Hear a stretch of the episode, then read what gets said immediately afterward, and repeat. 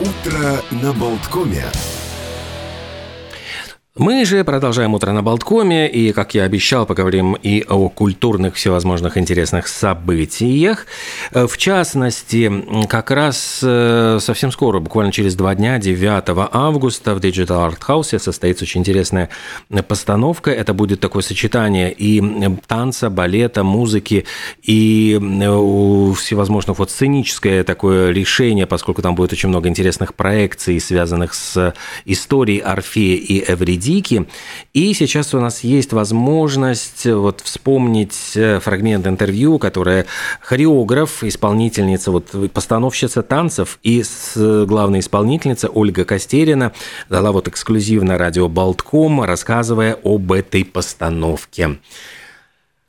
Да, спектакль, как, э, как Ирина уже упомянула, сначала был сольным, это было только об Эвредике, мое исследование ее характера, этого образа вообще а, в целом, как бы перенесение его на язык танца, выражение через тело, через пластику, через э, э, какие-то визуальные образы. Ну, такое переосмысление, потому что я всегда э, в своих спектаклях пытаюсь э, не просто транслировать историю, даже если это общеизвестная история, от какой-то миф или известный сюжет, а переосмыслить это, перевести это как бы на более на более земной, что ли, язык, а потому что тело — это как раз наша связь с Землей, ну вот с чем-то таким материальным.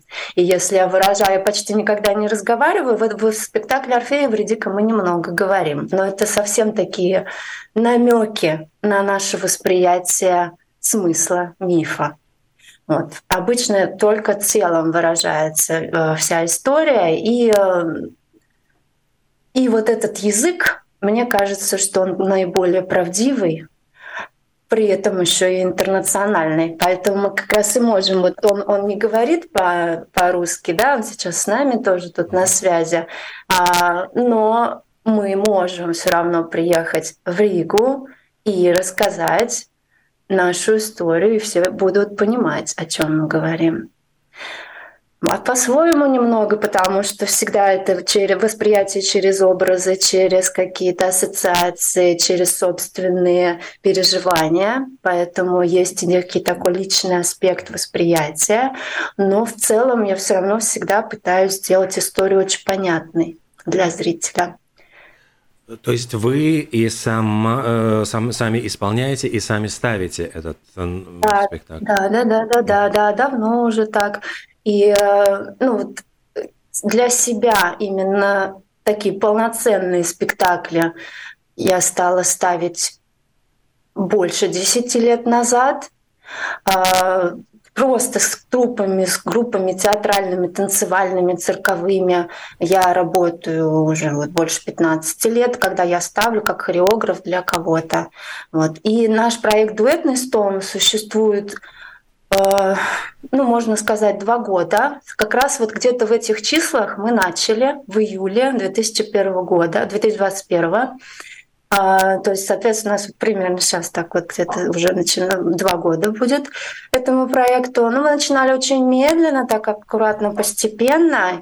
И, э, и так это развивалось, но довольно быстро все развивалось. У нас уже несколько перформансов в абсолютно разных таких стилях, жанрах. И вот один из них увидит латвийские зрители. Такой эволюционирующий спектакль, который вот из сольного превратился в дуэт, когда нашелся Орфей подходящий. Вот. Да, ну то есть это все, это началось просто с обычного, с обычной встречи, то есть мы встретились так э, довольно странным образом. Это было время ковида, кстати говоря, mm. когда еще не очень это было не очень просто было путешествовать. А, и эм, и да, и, ну, и началось очень, как я и сказала, очень как-то так лайтовенько, ну то есть легко. Мы просто пробовали вместе танцевать. And after um, a professional career in combat sports, uh, I really enjoyed the the work uh, around uh, aesthetic. Uh, and also uh, the opportunity to deliver a strong uh, spiritual and philosophical message. Mm-hmm. Да, и у Тома за плечами такая большая и очень успешная карьера а, бойца, бойцовская. Да, и в единоборствах. Мы знаем. Да. И э, после этого, ну, сам, сам вот он говорит, что после этого а, в танце для него, вот он нашел в танце возможность выражать более глубокие смыслы и ну, более духовное вот сам, самовыражение, чем по сравнению с тем, что было в его жизни до этого. Ну и я еще раз напомню, что речь идет о постановке Орфея Евредика. Вот э, Ольга Костерина, живущая в Париже, э, ну и ее, я так понимаю, э, партнер, который раньше занимался боевыми искусствами, а потом ушел в танец. Вот они представят все это 9 августа на сцене Digital Art House, эту постановку. Ну а вот продолжая тему того, что происходит в кинотеатрах, я с большим там, таким, я бы сказал, вниманием и интересом следил за просто за битвой, которая происходила за зрителей в американском прокате. Дело в том, что там две новинки были. Один, одна из них это «Черепашки, значит, ниндзя». Э, анимационный фильм, который получил восторженные отзывы, кстати, критиков. Но это анимационная картина, которая вот переосмысливает когда-то еще компьютерную игру, там потом был игровой фильм. В общем, очень такая долгая история. И фильм «Мэг 2», это э, про гигантскую акулу мегалодона, якобы вот, которая существовала миллионы лет назад во времена динозавров, и якобы вот на глубинах они, она еще сохранилась и вдруг выплывает наверх и начинает жрать всех подряд. И в этом фильме снимался Джейсон Стэтхэм. И вот эти две картины, они вступили в бой с картиной Барби, которая держится на первом месте. И, кстати, ну сразу спойлер, она удержала первое место. Э, собственно говоря, три недели подряд Барби – это вот какой-то вечно зеленый получился хит такой невероятный, который э, вот три недели является самой популярной картиной. Тем не менее, вот сумели э, все-таки Мегалодон, вот этот э, Картина про гигантскую акулу с Джейсом Стэтхэмом сумела занять второе место. Она э, собрала 30 миллионов за неделю. И Опенгеймер на третьем месте 28,7 миллиона. А черепашки-ниндзя-мутанты, они просто вот в ноздря в ноздрю шли, но чуть-чуть отстали, 28 миллионов. И сложилась удивительная совершенно ситуация, когда сразу 4 картины более 25 миллионов собрали. Ну, каждая из них в прокате. И это говорят, что очень редкий случай, но практически вот вернул, вернули какой-то такой вот э, зрителя в кинотеатре, потому что все четыре картины, они очень разные, они э, действуют на разного зрителя. Вот «Черепашки», может быть, больше на детскую аудиторию, «Мегалодон», там скорее такая мужская, Пенгеймер драма – это, ну, такой возрастной, наверное, все-таки фильм или людей, ну, которые ценят серьезные драмы. И «Барби» – это абсолютно женское кино, э, как вот как там пошутил, по-моему, Антон Долин, э, я смотрел его ну, рассказ про фильм «Барби», он говорит, что я ходил на фильм «Барби», кажется, я был единственным мужчиной в зале, то есть все остальные были вот девочки. Но, тем не менее, вот в картине «Барби», которая три недели, еще раз подчеркиваю, на, э, в американском кинопрокате на первом месте, она очень хорошо идет в мировом прокате, если сложить все заработанные деньги, это больше одного миллиарда долларов. То есть за три недели фильм сумел собрать такую ошеломляющую, огромную сумму денег, миллиард долларов. И это первый случай в истории, когда Э, картина, которую сняла женщина-режиссер, сумела собрать вот такие безумные, совершенно безумные деньги. Ну и мы с вами периодически слушаем эту песню, но действительно, мне кажется, это очень яркий саундтрек из фильма в исполнении Дуалипы. Опять-таки, очень интересная и сама исполнительница, которая родилась в Лондоне, но, по-моему, она все-таки даже чуть ли не родилась в Албании, но переехала в Англию в детском возрасте. Я боюсь ошибиться, но, тем не менее, тоже такая вот девушка, которая сама сделала себя, вот сумела достичь высот. И, мне кажется, лучше всех подходит к саундтреку фильма «Барби».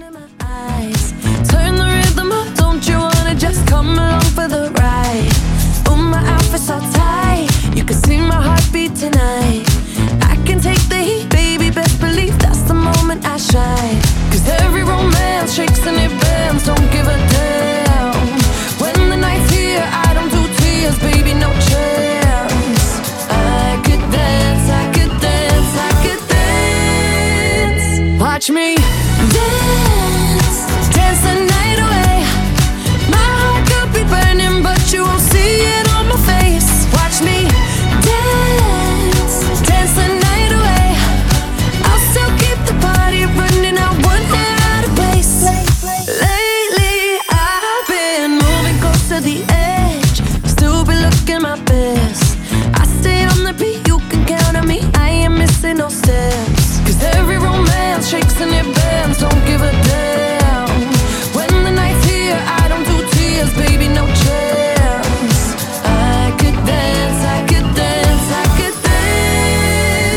Watch me dance,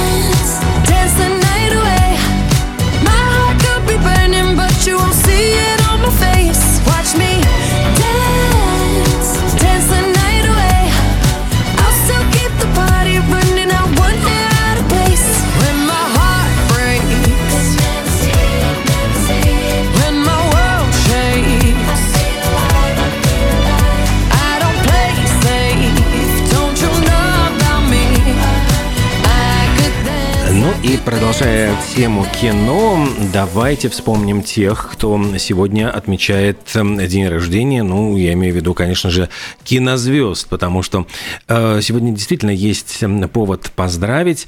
Поздравить Шарлиз Терон с днем рождения. Это актриса с очень интересной, ну, я бы сказал, судьбой, потому что родилась она в Южной Африке. И э, только уже когда она стала невероятно популярной там, и знаменитой, э, неожиданно всплыли э, очень такие темные тайны ее прошлого. Ведь, оказывается, эм, ну, семья вот Шарлиз Терон очень страдала от домашнего насилия. Там отец был не просто, я бы сказал, там, тираном и деспотом, но вообще вот очень-очень таким сложным человеком. И мать, защищая себя и защищая своих детей, его ни много ни мало убила из ружья. То есть там чуть ли не на глазах у девочки вот Шарлиз Терон. И вся эта вот как-то история, ну вот э, она не очень любит об этом рассказывать и вспоминать по, по понятным причинам, но тем не менее вот она эм, очень, ну, а- отразилась на психике девочки. Она затем, когда приехала в Соединенные Штаты Америки, она начинала как эм, модель, как такая звезда, скорее, подиума, но тем не менее вот сегодня ей исполняется 48 лет. 48 лет Шарлиз Терон, которая снималась э, в «Жене астронавта», «Правила виноделов», «Могучий Джо Янг», ну и, конечно, вот получила Оскар за роль серийной убийцы в фильме «Монстр». И сейчас мы ее можем видеть в «Форсаже» в роли злодейки, но вот, тем не менее, э, ей все удается, и положительные, и конечно же, отрицательные роли играть. Майкл Шеннон, актер тоже очень интересный, э, ему сегодня исполняется 49 лет. Он снимался в фильмах эм, «Форма воды», вот это такой оскароносный фильм, где, по-моему, он был вот таким одним из главных, ну, таких не- неприятных э, персонажей. Он часто играет отрицательные роли. Э, «Дорога перемен», вот фильм с эм, Кейт Уинслет и с эм, э, Леонардо Ди Каприо. Я смотрю, ну просто у него очень много таких вот... А, ну в Амстердаме он не так давно появлялся в картине. В общем, достаточно тоже такая яркая личность. И еще один актер, который отмечает сегодня, ну просто это страшно сказать, 63 года ему исполняется, Дэвиду Духовный. И по этому поводу, конечно, ну вот можно сказать, что актер одной роли, э, телесериал «Секретные материалы», вот саундтрек из которого, вот это X-Files, мы можем сейчас уже и запустить, поскольку это такая инструментальная композиция. И очень-очень узнаваемая, конечно. Но я хочу сказать, что Дэвид Духовный был достаточно все-таки э, очень... Ну, у него есть какие-то вот славянские корни, недаром и сама фамилия у него, э, которой он очень гордится. Э, Вот я там не помню, еще, по-моему, он снимался в, карте, в сериале «Дневники красной туфельки», он снимался в сериале «Калифорникейшн». Ну, вот в основном, конечно, актер сериальный, хотя появлялся и на больших экранах тоже, но в основном э, его можно было увидеть на телевизионных экранах. Дэвид Духовный, 63 года, ну и давайте вспомним тему из секретных материалов.